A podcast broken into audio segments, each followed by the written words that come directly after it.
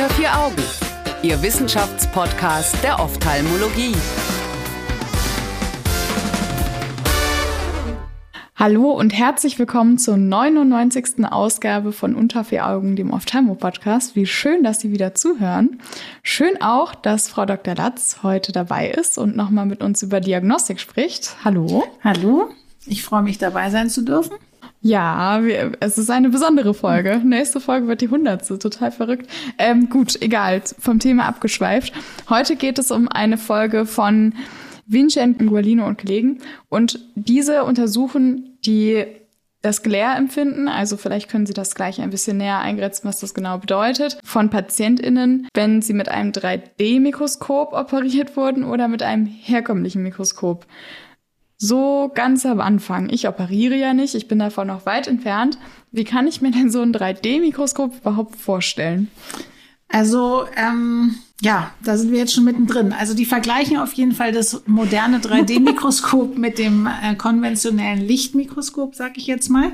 Und äh, wenn man jetzt im OP wäre, glaube ich, würde man gar nicht so einen großen Unterschied feststellen, äh, außer dass das 3D-Mikroskop den Vorteil hat, dass es ähm, digital funktioniert und deswegen zum Beispiel eine Aufnahme auf den Monitor ganz einfach mit verarbeitet werden kann und nicht zusätzliches Licht abzweigen muss aus den Lichtschächten, die sonst das Mikroskop verwendet. Insofern hat das 3D-Mikroskop okay. den riesigen Vorteil, dass es äh, quasi das Bild für den, für den Operateur, aber auch für alle anderen, die im Operationssaal sind, auf eine große, ähm, auf einen großen Bildschirm projiziert wird und damit für alle ja. sichtbar ist und für den Operateur im besonderen Sinne, deswegen heißt es auch Heads-up 3D digitales Mikroskop, mhm. äh, dass der eben nicht sich über das Mikroskop beugt und in diese okulare Linsen muss, sondern mit aufrechtem Kopf in die Ferne schauen kann und auf dem Bildschirm dann das Operationsfeld sieht. Ah, irgendwie direkt, so ein bisschen indirekter, ne? Naja, es ist eigentlich wie früher wahrscheinlich mit der Kamera, mit einer äh, analogen und einer digitalen Kamera. Bei einer Sache hat man einen Film und der Film an sich ja. ist sozusagen die limitierende Einheit und beim anderen hat man eine digitale ähm, Fläche, die unendlich skalierbar ist und damit eben für viele mehr verfügbar ist. Vielleicht ist das. Haben Sie das, damit schon mal selber gearbeitet? Ja, wir hatten auch einen 3D, auch das gleiche Mikroskop, was hier getestet wurde, Ingenuity, ähm, bei uns im OP. Und ähm, das hat schon durch äh, viele Sachen überzeugt, zum Beispiel eben diese extreme Lichtstärke und auch eine große ja. Tiefenschärfe. Mhm. Mm, so als Nebeneffekt hat es bei uns im OP leider auch dazu geführt, dass die die ähm, das OP-Personal, was mitoperiert, also die instrumentierende Schwester, viele von denen sind so eine Art seekrank geworden während der OP oder kurz oh danach oh und waren deswegen eigentlich nicht ganz, waren vielleicht nicht ganz so belastbar wie, ähm, okay. wie mit der normalen Mikroskopie, wo sie nicht ganz so live dabei sind. Was auch witzig okay. ist, dass alle natürlich okay. so eine spezielle Brille aufziehen müssen, damit sie das 3D sehen können, weil das Bild dann über die, ja. über die Brille quasi so ein bisschen wie im 3D-Kino überhaupt erst seinen tiefen Effekt bekommt. Das klingt wirklich sehr spannend. Ja. Genau, hier in der Studie, die Studie die geht es jetzt um einen speziellen Aspekt, ähm, nämlich Glare. Genau. Können Sie das einmal kurz definieren, was das auf Deutsch heißen würde? Also eigentlich nur Blendung. Die Studie kommt aus einer, aus einer Gruppe ah, okay. Gut. aus Paris und Montauban. Also es sind Franzosen, die das gemacht haben. Und äh, die Fondation Rothschild ist auch ein großes augenheilkundliches Krankenhaus in Paris, was ein sehr, sehr gutes Repu also Reputation hat. Und die haben die prospektiv und randomisiert gemacht und dann eben multizentrisch an diesen zwei Standorten verglichen. Die ähm, hatten 128 Patienten 63 wurden mit dem digitalen Mikroskop operiert und 65 mit dem konventionellen.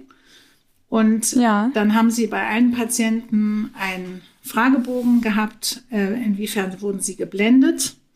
Das konnten sie von mhm. 0 bis 10 quantifizieren. Und dann wurde gleichzeitig gefragt, wie gemütlich, sage ich jetzt mal, war die Kataraktoperation und wie war das die, die okay. visuelle die visuelle Erfahrung. Und die wurde auch mit verschiedenen, ähm, sozusagen von 0 bis 6 wurde die der Komfort und die visuelle Erfahrung sozusagen untersucht und abgefragt. Und was haben die Patienten da angegeben?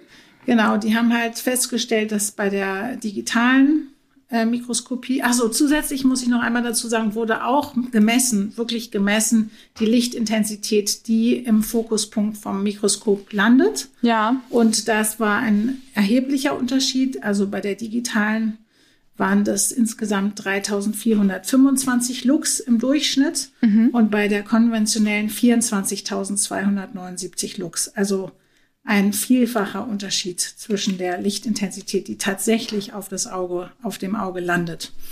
Das Argument dieser Gruppe ist, dass sie eben sagen, ähm, die Kataraktoperation hat das Problem, dass, dass es immer mehr Kataraktoperationen geben wird und dass die limitierenden Faktoren eben auch die, der Komfort und die Anästhesie und eigentlich der Fluxus der Patienten ist und dass deswegen hauptsächlich eben eine topische Anästhesie verwendet wird, also eine Tropfanästhesie zum Beispiel mit oder ja. ohne Sedierung und dass wenn der Patient aber natürlich komfortabel ist und wenig geblendet während der OP, dann ähm, lässt er sich leichter operieren und der gesamte Operationsfluxus äh, wird verbessert. Und deswegen haben sie, das ist sozusagen die zweite Ebene, die sie in diesem Paper sagen wollen, dass in dem Moment, wo man ein anderes Mikroskop verwendet, was den Patienten insgesamt in einen besseren Komfortzustand sozusagen während der OP lässt, dass damit auch die OP-Zahlen sich besser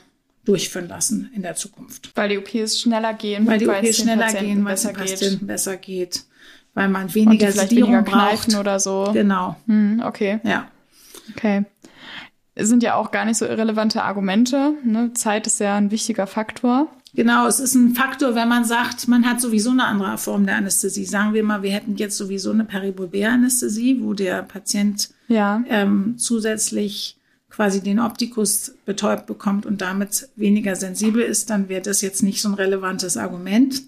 Aber mhm. man könnte natürlich auch über Phototoxizität sprechen. Also es genau, ist ja genau, bekannt, ja. dass das Licht an sich schon toxische Wirkung haben kann. Dass die Pupille ist weitgestellt während der Kataraktoperation. Nachdem die trübe Linse entfernt wurde, wird eine sehr klare Linse eingesetzt, die ihren Fokuspunkt mhm. direkt auf der Netzhaut hat. Und wenn man vielleicht auch die Lichttoxizität damit verbessert, und dazu gibt es auch Studien, auf die, sich, die sie sich beziehen, dann ähm, ist wahrscheinlich auch die, die Erholungsphase kürzer nach der Operation. Die Patienten ah, können schneller okay. wieder besser sehen. Ja, und in Bezug auf diese Phototoxizität könnte ich mir vorstellen, dass es gerade, wenn es, also eine Katarakt-OP geht ja relativ schnell, mhm. aber wenn es jetzt eine längere OP ist und sagen wir mal, es befindet sich irgendeine Linse im Auge, die einen Fokuspunkt zulässt, dann wäre das ja eigentlich noch ein tolles Einsatzgebiet dafür. Auch wenn die Patienten das dann ja vermutlich unter Vollnarkose nicht mitkriegen, was sie dann für einen Luxus haben. Genau, und die haben sich bezogen auf eine Studie, da konnten die sagen, dass Patienten, die mit weniger, ähm, also mit weniger Lux bestrahlt wurden, dass mehr Patienten am ersten postoperativen Tag schon so einen guten Visus hatten wie nach vier Wochen. Also ich glaube oh, wow, um die 70 Prozent. Okay, das mhm. war sozusagen das klinische Korrelat zu der geringeren Phototoxizität. Schön. Ja. Echt schön, auch für die Patienten. Mhm. Wichtig ist natürlich, dass man da irgendwie auch noch fragt, also ich finde das irgendwie wichtig, weil ich mich gefragt habe, wollen die jetzt einfach dieses, ähm, dieses Mikroskop pushen und sagen, boah, das ist ja so toll. Oder ist das jetzt irgendwie auch grundsätzlich so, dass man mal einen Blick auf dieses Mikroskop werfen sollte? Also ich glaube, dass die digitalen Mikroskope in Zukunft kommen werden, weil sie auch noch andere Vorteile mhm. bringen werden. Also wir wissen es ja auch aus der Neurochirurgie. Man kann natürlich noch ganz andere Sachen sichtbar machen, wenn man digital arbeitet, als wenn man nur mit Licht arbeitet. Vielleicht kann man die Kapsel noch besser darstellen. Es gibt auf jeden Fall ganz andere Modifikationen, die man mit so einem Mikroskop hat, die das Operieren wahrscheinlich mhm. noch besser machen werden. Die haben jetzt hier diese, diese Lichtintensität besonders in den Fokus genommen und sie haben auch gearbeitet, um die Lichtintensität möglichst niedrig zu halten, indem sie die Blendenöffnung von dem Mikroskop sehr hoch gehabt haben. Das hat den ja. Nachteil, dass der, die Tiefenschärfe geringer wird. Das ist eigentlich wie bei einer mhm. ganz normalen Kamera. Wenn man eine ganz kleine ähm, Blende hat, dann hat man eine höhere Tiefenschärfe und die hatten halt eine sehr große Blende. Dadurch haben sie über die große Fläche eben relativ viel Licht, also viel Licht, viel bestrahlen können mit wenig Licht und hatten dafür eine mhm. geringere Tiefenschärfe und mussten dafür mehr Tiefenschärfe durch Mikroskopbewegung ausgleichen. Also insofern okay.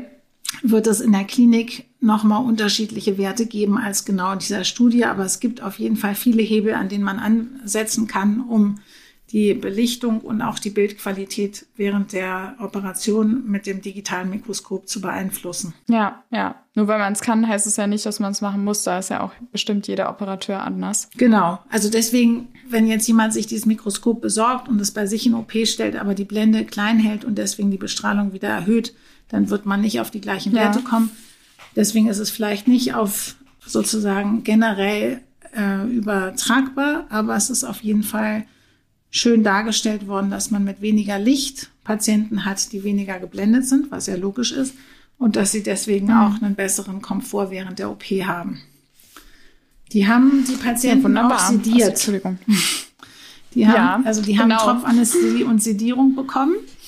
Und ähm, dann haben sie noch angeschaut von ihren Patienten, das waren ja jetzt 63 oder 65 pro, äh, pro Gruppe, hatten die ähm, dreimal zusätzliche Sedierung gegeben bei dem digitalen Mikroskop und sechsmal bei der Kontrollgruppe. Das war aber nicht ein signifikanter Unterschied. Die haben auch festgestellt, dass die OP-Zeit etwas länger mit dem digitalen Mikroskop war, aber das könnte auch sein, dass das auch noch sozusagen lernkurvenbedingt ist. Mhm. Ähm, ja, also das waren so ein bisschen die Nebenergebnisse, die sie da noch hatten. Ja, man muss ja auch sagen, wer Propofol bekommt, ist danach vielleicht auch eher gewillt, einen positiven Fragebogen auszufüllen. Das äh, könnte es natürlich verzerren, aber wenn es in den Gruppen ungefähr ähnlich war. Ja, die haben alle Sedierung ja bekommen. ne? Die haben alle eine Sedierung bekommen, nur bei den einen noch eine zusätzliche mhm. Sedierung während der OP. Ja. Ja. 86,7 Prozent hatten insgesamt eine Sedierung. Gut. Hm. Aber äh, wenn äh, da zwei Gruppen gegeneinander stehen, denken Sie, dass das Ergebnis trotzdem signifikant ist.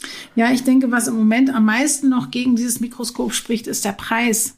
Also die, Aha, die, ja. die normalen Mikroskope haben ja eine extrem hohe Lebensdauer und stehen jetzt in den ja. ganzen OP-Sälen. Und wer sozusagen den Preis oder das Geld in die Hand nimmt, um sich jetzt ein digitales Mikroskop zu kaufen, ähm, der wird mit diesen Vorteilen vielleicht auf den Komfort der Patienten und die geringere, ja, vielleicht den schnelleren Fluxus abheben können. Aber sonst gibt es im Moment wahrscheinlich noch nicht so viele Gründe, das Mikroskop zu wechseln. Wahrscheinlich wird er das auch müssen, damit er sich darüber freut ja. und mit der Sache einverstanden ist.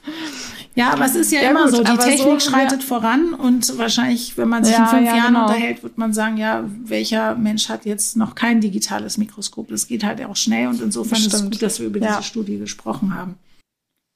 Ich frage sie dann noch mal in fünf Jahren.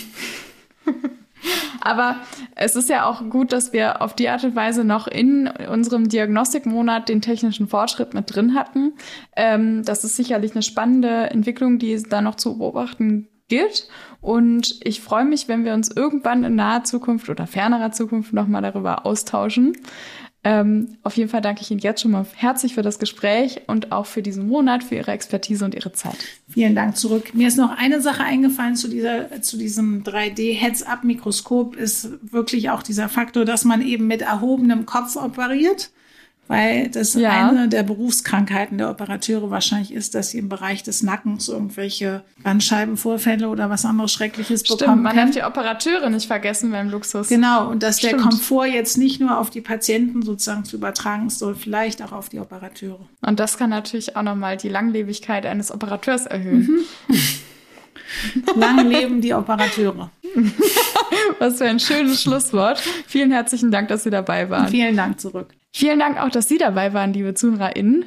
Nächste Woche ähm, starten wir in einen neuen Themenmonat. Dann geht es um das Glaukom und wir starten dann auch in die hundertste Folge unter vier Augen. Also schalten Sie bitte ein. Es wird ein bisschen eine besondere Folge. Wir freuen uns auf Sie und hoffen, dass Sie bis dahin eine schöne Woche und eine gute Zeit haben. Tschüss. Unter vier Augen eine Produktion der CareCom GmbH unter der Leitung von Prof. Dr. Alireza Mirshahi und Tobias Kesting.